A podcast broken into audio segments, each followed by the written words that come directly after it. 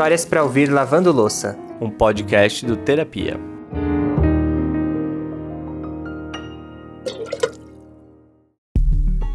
Bom dia apenas para quem ama lavar louça ouvindo terapia. Ou seja, bom dia para todo mundo. Como é bom uma dose de autoconfiança para começar esse programa, né? Se eu não acreditar nisso, gente, quem vai, não é mesmo? Perfeito. Só eu vou em falar bom dia porque vai que a pessoa chegou em casa à noite depois do trabalho e resolveu lavar louça. Hoje mesmo a gente recebeu uma mensagem assim. então, boa tarde, boa noite também, tá bom? É que eu tô treinando para quando a Ana Maria chamar a gente pro mais você, gente. Estou sonhando com isso. Agora pronto. e é com esse show de autoestima de um leonino, tão leonino quanto Alexandre, que começa mais um episódio do Histórias para ouvir lavando louça. Espero que esteja tudo bem aí do outro lado. Por aqui a gente tá ótimo, é claro, e animado para contar mais uma história que tem muito amor envolvido. Hoje a gente vai conversar com a Jéssica, mas a história não é só sobre ela. Na verdade, é praticamente uma homenagem que ela quer prestar para Márcia, a madrasta dela. Depois de pegar Covid, a Márcia teve uma trombose que obrigou ela a amputar a perna. Só que foi justamente nesse cenário extremamente complicado que nasceu uma nova mulher. E hoje ela é essa pessoa super positiva, tudo vai dar certo. Ela agradece por estar do lado da filha dela. A questão financeira ainda não está super estável, mas ela fala: "Vou fazer um crochê para vender". Ela tá lá fazendo o crochê dela. Eu, inclusive, antes da gente começar a conversar, tava fazendo o currículo dela para mandar, porque ela falou que ela quer voltar a trabalhar. Então, assim, ela, é, eu não consigo em nenhum momento desanimar. É, quando eu tô com algum problema, eu falo, opa, peraí, que. Porque ela me dá forças. Olha, gente, eu não sei porquê, mas já tô sentindo que algo começou a cair aqui no meu olho e eu já tô começando a ficar barejado. então respira fundo que a história de hoje é para se emocionar. Então, bora para mais um episódio? Bora. Eu sou o Lucas Galdino e eu, Alexandre Simone, e esse é o Histórias para ouvir lavando louça. Parece que se criou um estigma sobre a relação entre enteados e madrastas ou padrastos, né? E de fato podem existir situações problemáticas por diversas razões. A gente sabe disso, né? Não é nenhuma novidade, mas em contrapartida, existem milhares de exemplos onde isso não é verdade e a gente gosta de compartilhar eles aqui. A Jéssica recebeu a Márcia na vida dela quando ela tinha 5 anos. E ali elas construíram uma relação que tinha muito respeito envolvido. Só que o que elas não podiam imaginar é que muitos anos depois dessa relação já tá super estabelecida, as circunstâncias da vida iam fazer a conexão delas ganhar outros contornos. A Márcia, ela teve o Covid, não foi de uma forma tão grave, né? Ela teve o Covid que se considera leve. Ela chegou a ficar só ali no oxigênio e chegou a ficar internada uns dois dias e voltou para casa. E desde que ela voltou para casa, ela sentia muita dor, é, sentia dor na perna, sentia uma fraqueza muito grande e direto eles voltavam ali para a UPA e mandavam para casa com medicação. E aí o médico achou que era hérnia, porque ela tinha um problema na coluna e tal. É, e aí, é, quando a gente percebeu, né, que não seria essa hérnia, quando realmente ela retornou ali pelo dia 21 de novembro é, para o hospital, eles já fizeram alguns exames e entenderam que era uma trombose.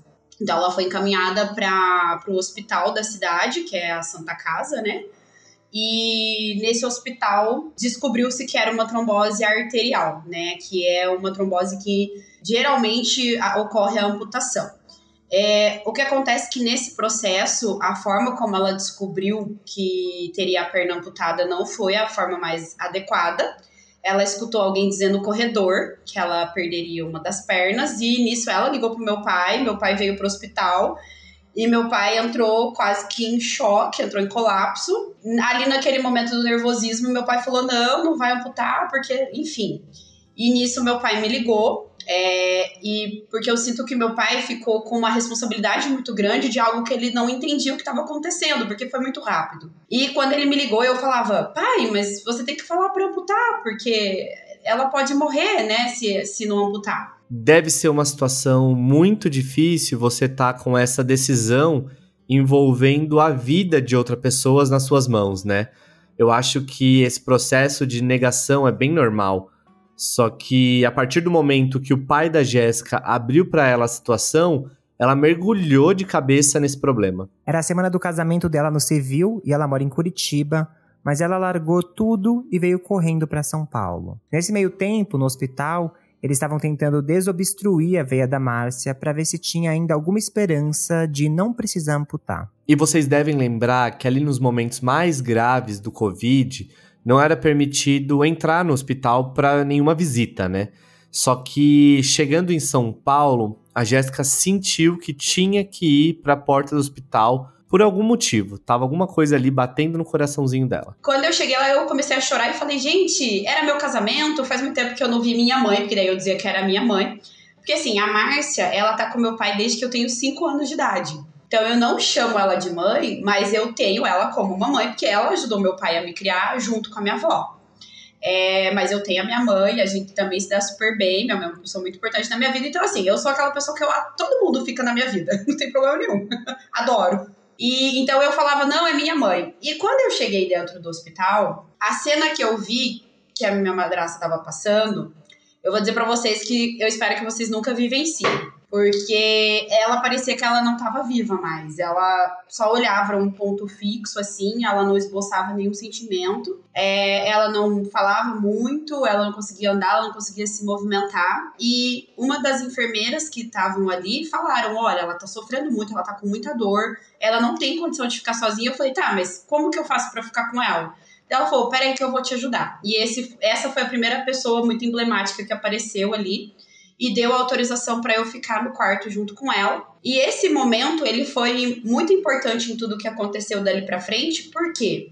Porque o que ela estava vivendo, todo o sofrimento, ela estava vivendo ela, e ninguém da, da família sabia exatamente o que estava acontecendo lá dentro. E aí eu comecei a acompanhar. E isso foi muito doloroso também para Jéssica, porque ver que aquele sofrimento da Márcia era insustentável Teve um momento que ela chegou a pensar, inclusive, que era melhor a Márcia ir embora. Pelo menos assim ela poderia descansar. E eu acho isso bem delicado, né? Talvez a gente até nem fale tanto sobre, porque quando se pensa em desejar a morte do outro, é algo que soa extremamente forte, né? Às vezes até cruel. Quase como se, a partir daquele momento, a gente se tornasse automaticamente numa pessoa ruim. Mas eu acho que algumas pessoas que estão ouvindo aqui vão lembrar de alguma situação em que se viram nessa posição por saber que alguém muito querido estava sofrendo muito em vida, né? Eu acho que ninguém tem que se culpar por isso. Acho que mistura duas coisas muito fortes da nossa cultura ocidental, principalmente, né? A culpa e a morte, coisas que são de certa maneira dogmas pra gente. Então, naturalmente, quando você coloca os dois juntos, nossa, aí se torna um tabu. Mas é isso que o Lucas falou. Entender a morte como um alívio do sofrimento para alguém que você ama em uma situação que tá muito complicada, acho que não é nenhum absurdo. E a Jéssica ficou rezando ali junto da Márcia o tempo que ela pôde, até que ela voltou para casa. E a partir dali, ela entrou num loop pensando o que que ela poderia fazer para salvar a Márcia. E aí, quando a gente, quando eu retorno para casa, a próxima pessoa que fica com ela dá o a médica dá o diagnóstico da amputação. Ou seja, desde sempre ela teria que amputar. Ela pergunta para minha madrasta: "E aí, o que, que você quer fazer?" E aí ela dá o diagnóstico da amputação, minha madrasta autoriza meio que sem. Tipo assim, ela não ela via que não tinha outro jeito, é, amputou a perna direita. E quando eu volto para casa, eu só volto com aquela sensação: tá bom, ela ficou viva. E agora? O que, que eu vou fazer? É, quando eu retorno pro hospital e eu encontro a Márcia sem uma das pernas, é, foi um dos momentos mais difíceis da minha vida, porque assim, uma coisa era ver ela sofrendo, Outra coisa era ver ela sem a perna. E o que, você fala para uma pessoa quando ela não tem mais um membro, né? Ela até ontem ela tinha, agora ela não tem mais.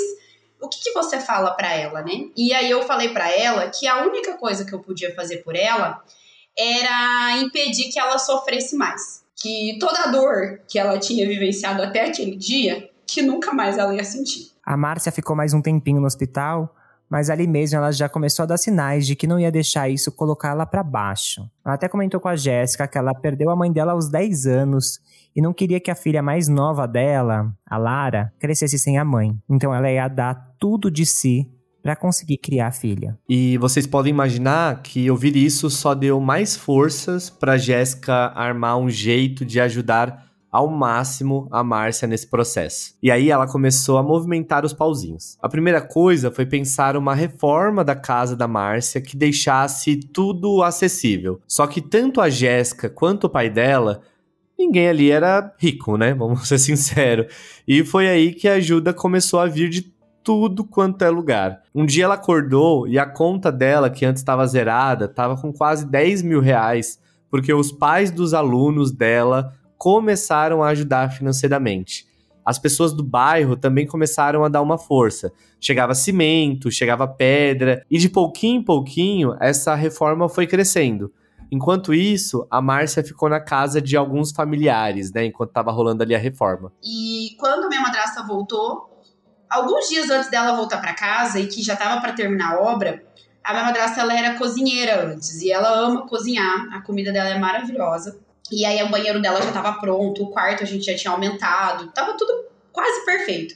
Mas eu coloquei na cabeça que a cozinha não tava boa e que precisava fazer alguma coisa. E faltando alguns dias eu pedi para quebrar a cozinha inteira e a gente fez uma cozinha adaptada para ela. Porque apesar dela ter amputado a perna direita, eu tinha certeza que ela ia amputar a perna esquerda também. E todo mundo dizia assim: "Não, mas ela vai usar muleta, nem vai precisar". E eu alguma coisa me dizia que sim, ela ia precisar. E foi isso que aconteceu. O pé dela, o outro pé também necrosou. E a minha madrasta amputou a perna esquerda em fevereiro de 2021. Então, sim, ela é uma amputada bilateral. E quando ela voltou para casa, a casa dela era inteira adaptada para ela. A casa dela é, é adaptada para uma cadeirante. O que, que aconteceu? Quando ela voltou para casa, eu falei: pronto, como que eu faço? Agora, Márcia, sua casa é perfeita. Agora a gente também precisa arrumar suas próteses para você voltar a andar. Porque eu ficava tentando arrumar maneiras de não deixar ela ficar triste, não deixar ela ficar.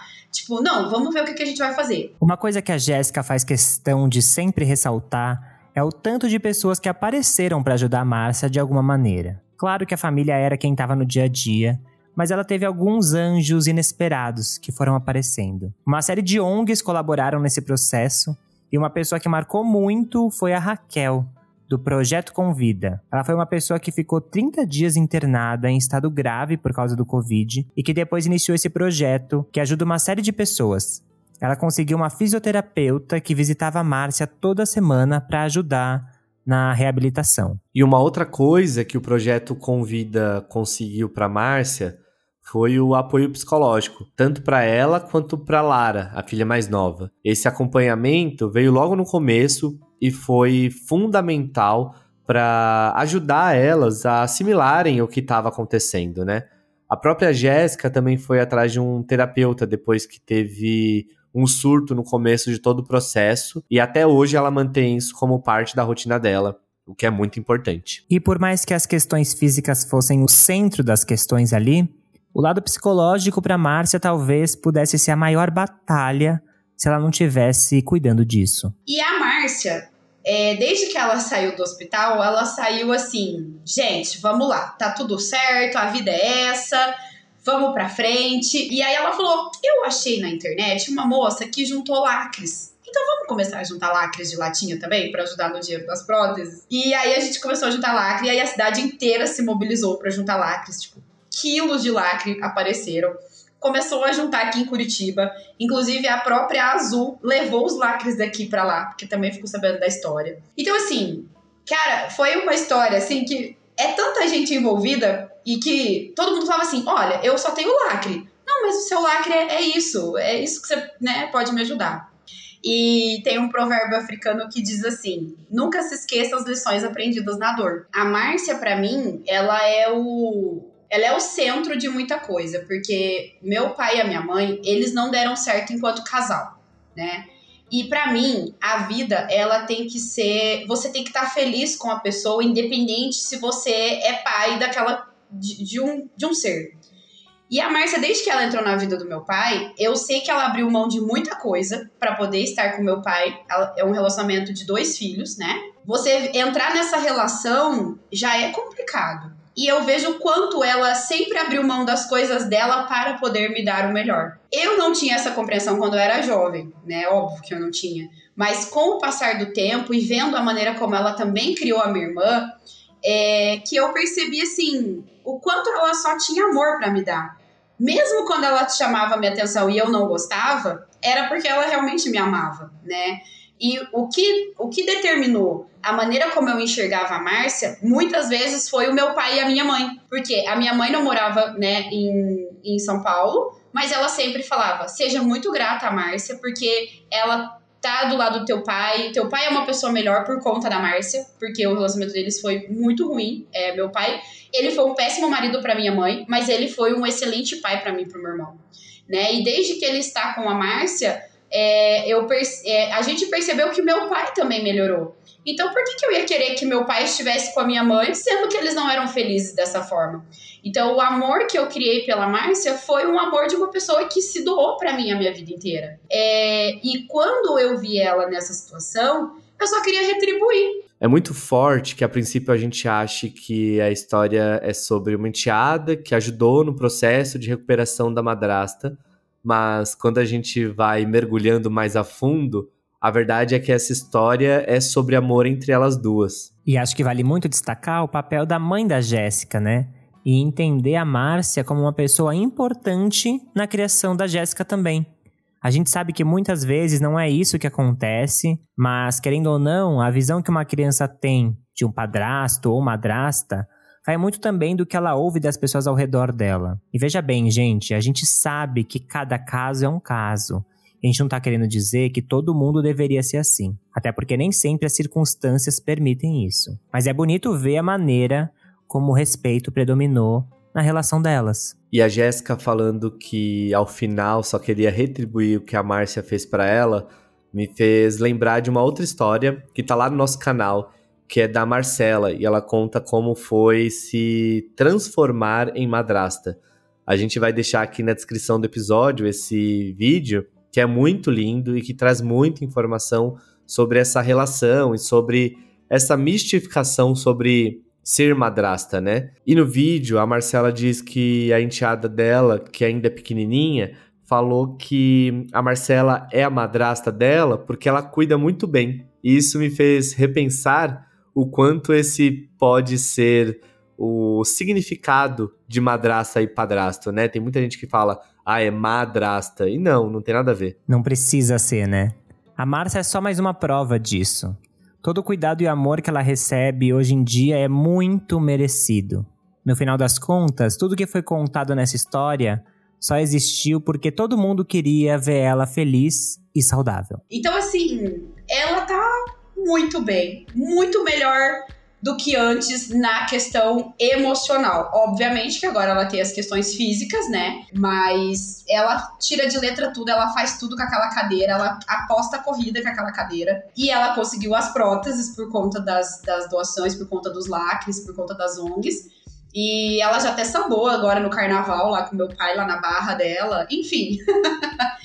é, e agora uma das dificuldades que a gente tem, porque a gente sabe da dificuldade que é ser um PCD, é ela transitar, né? A gente tem muita dificuldade de locomoção, às vezes Uber não para para levar ela porque não quer tentar colocar a cadeira atrás. Isso é uma coisa que deixa ela bem desanimada. Então, o nosso projeto agora é comprar um carro para ela adaptado né? Porque é ela que vai dirigir, porque meu pai não dirige, tá? e ela fala que o que ela precisa agora para autonomia dela, para melhorar, é o carro, é, que a gente vai fazer de tudo para viabilizar também, para ela ter autonomia, é, porque meu pai tem medo ele falou que ele não vai dirigir. Então a gente precisa que ela dirija, ela né, vá pela cidade inteira.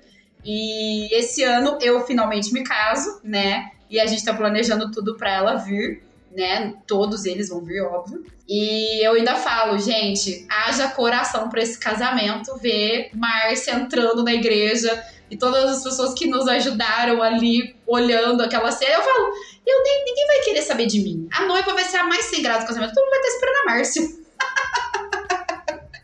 Ai, gente, não tem como terminar de forma mais perfeita esse episódio com essa risada gostosa da Jéssica, né? E é engraçado que a história é da Márcia, mas a Jéssica conta com tanto amor que fica como uma homenagem aqui, em vida ainda, né, pra Márcia, esse episódio tão cheio de afeto. Tem sempre uma pessoa aqui toda semana contando uma história, mas o que eu acho lindo é que a história é sempre sobre outras tantas pessoas, né? Então, essa é uma história da família da Jéssica. É, e eu acho lindo isso quanto as nossas histórias individuais não acontecem é, se a gente não tiver de mãos dadas com as pessoas que a gente ama. Então acho que essa é uma história linda, linda de uma relação de amor que foi cultivada por muitos anos e que no momento que o afeto foi tão preciso, ele estava ali e ele já estava ali com tanta força porque ele já existia dentro dessa relação. E essa é mais uma história que a gente conta aqui no Terapia para ressignificar as relações entre enteados, madrastas, padrastos, enfim. A gente não pode cair no senso comum e a gente não quer cair no senso comum aqui dentro do terapia. Então por isso que a gente traz essas histórias que mostram que o amor existe quando as duas pontas dele querem e estão disponíveis para amar. Que lindo, é exatamente isso. O amor não acontece de um lado só, não é mesmo? Muito obrigado pela sua companhia. Eu espero que você tenha lavado a louça enquanto nos escutava.